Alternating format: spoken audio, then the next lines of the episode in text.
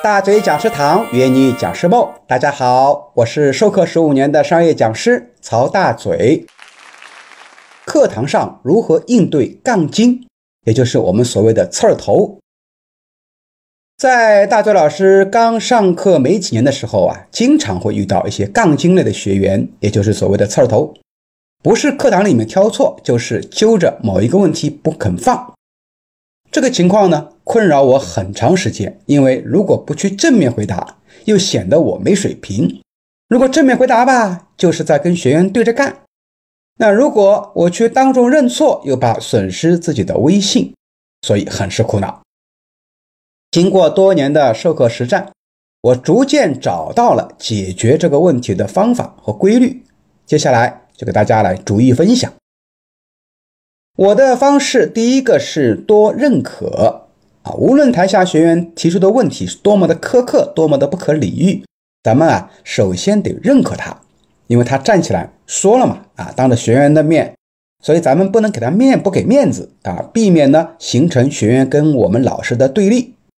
如果咱们一开始就反驳，无论你的反驳的理由有多充分哈，那么学员啊肯定在心里面会不服气，形成一个对立。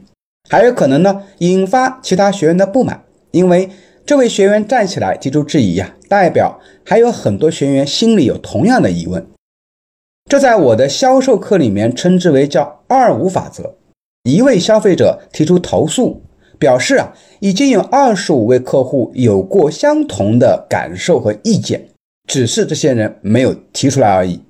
不提出来呢，就代表着可能啊，你会永远失去了这位顾客。课堂里面同样如此，有一个学员有疑问，代表着可能有一批学员有疑问，只是这位学员比较勇敢，或者工作和生活里面呢就有喜欢跟别人辩论的习惯，